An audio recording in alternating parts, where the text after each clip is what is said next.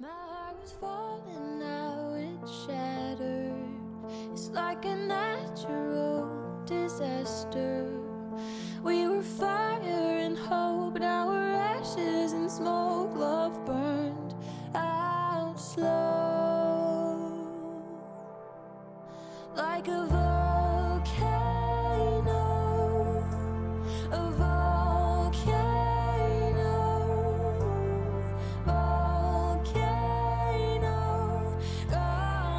嗨，各位同学，大家早上好，我是瑶瑶老师，欢迎大家来到今天这一期的英语口语每日养成。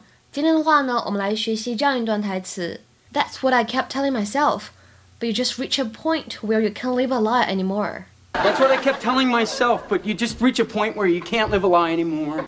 That's what I kept telling myself, but you just reach a point where you can't live a lie anymore.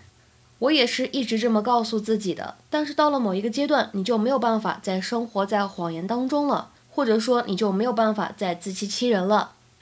That's what I kept telling myself, but you just reach a point where you can't live a lie anymore. 今天这段话当中呢，发音技巧会比较多一些。首先，开头的位置 what I 当中呢可以连读。如果你们练美音的话呢，当中还可以做一个美音浊化，那么就会变成 what I what I。然后呢，kept telling 当中呢会有一个完全失去爆破，会读成 kept telling kept telling。just reach a 当中呢前两个单词会有不完全失去爆破。而后两个单词呢，可以做一个连读的处理，会变成 just reach a，just reach a。末尾位置的 can't live a，前两个单词当中呢会有不完全失去爆破，而后两个单词当中呢可以做连读，那么就会变成 can't live a，can't live a。 So, um, so what's up? You came to see me yesterday. Oh, yeah, um. All right. I kind of need a divorce. Oh. Okay. How come? Um, actually, I'm getting married again. What? Oh, God, I don't know how to tell you this. I'm straight. yeah, I know. I. I, I don't, I don't understand. I don't understand. How can you be straight? I mean, you're, you're so smart and funny, and you throw such great Academy Award parties. I know. That's what I kept telling myself, but you just reach a point where you can't live a lie anymore. So, how long have you known? Well, I guess on some level I always knew I was straight, but. I thought I was supposed to be something else. You know, I'm an ice dancer. All my friends are gay. I was just trying to fit in, you know?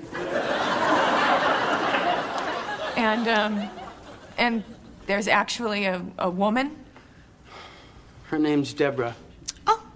今天节目当中呢，我们重点来学习这样一个动词短语，叫做 live a lie。live a lie，自欺欺人，欺瞒别人，生活在谎言当中。To live in a way that is dishonest because you are pretending to be something that you are not to yourself or to other people。比如说，我妈妈从来没有跟我爸爸讲过那个关于我的秘密。 我们一直以来都生活在谎言和欺骗当中。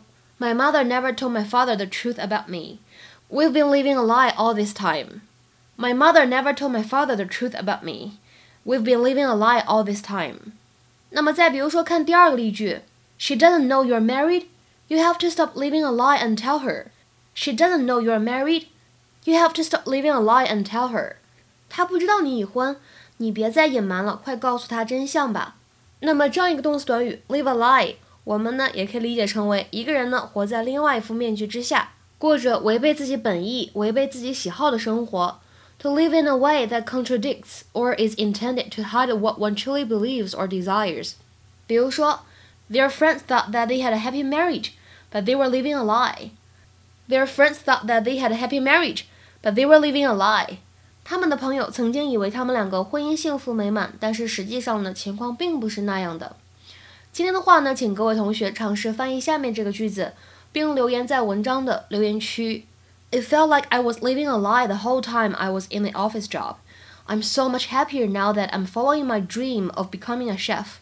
It felt like I was living a lie the whole time I was in the office job. I'm so much happier now that I'm following my dream of becoming a chef. 这样两句话应该如何来翻译呢？期待各位同学的踊跃发言。我们今天节目呢就先讲到这里了，拜拜。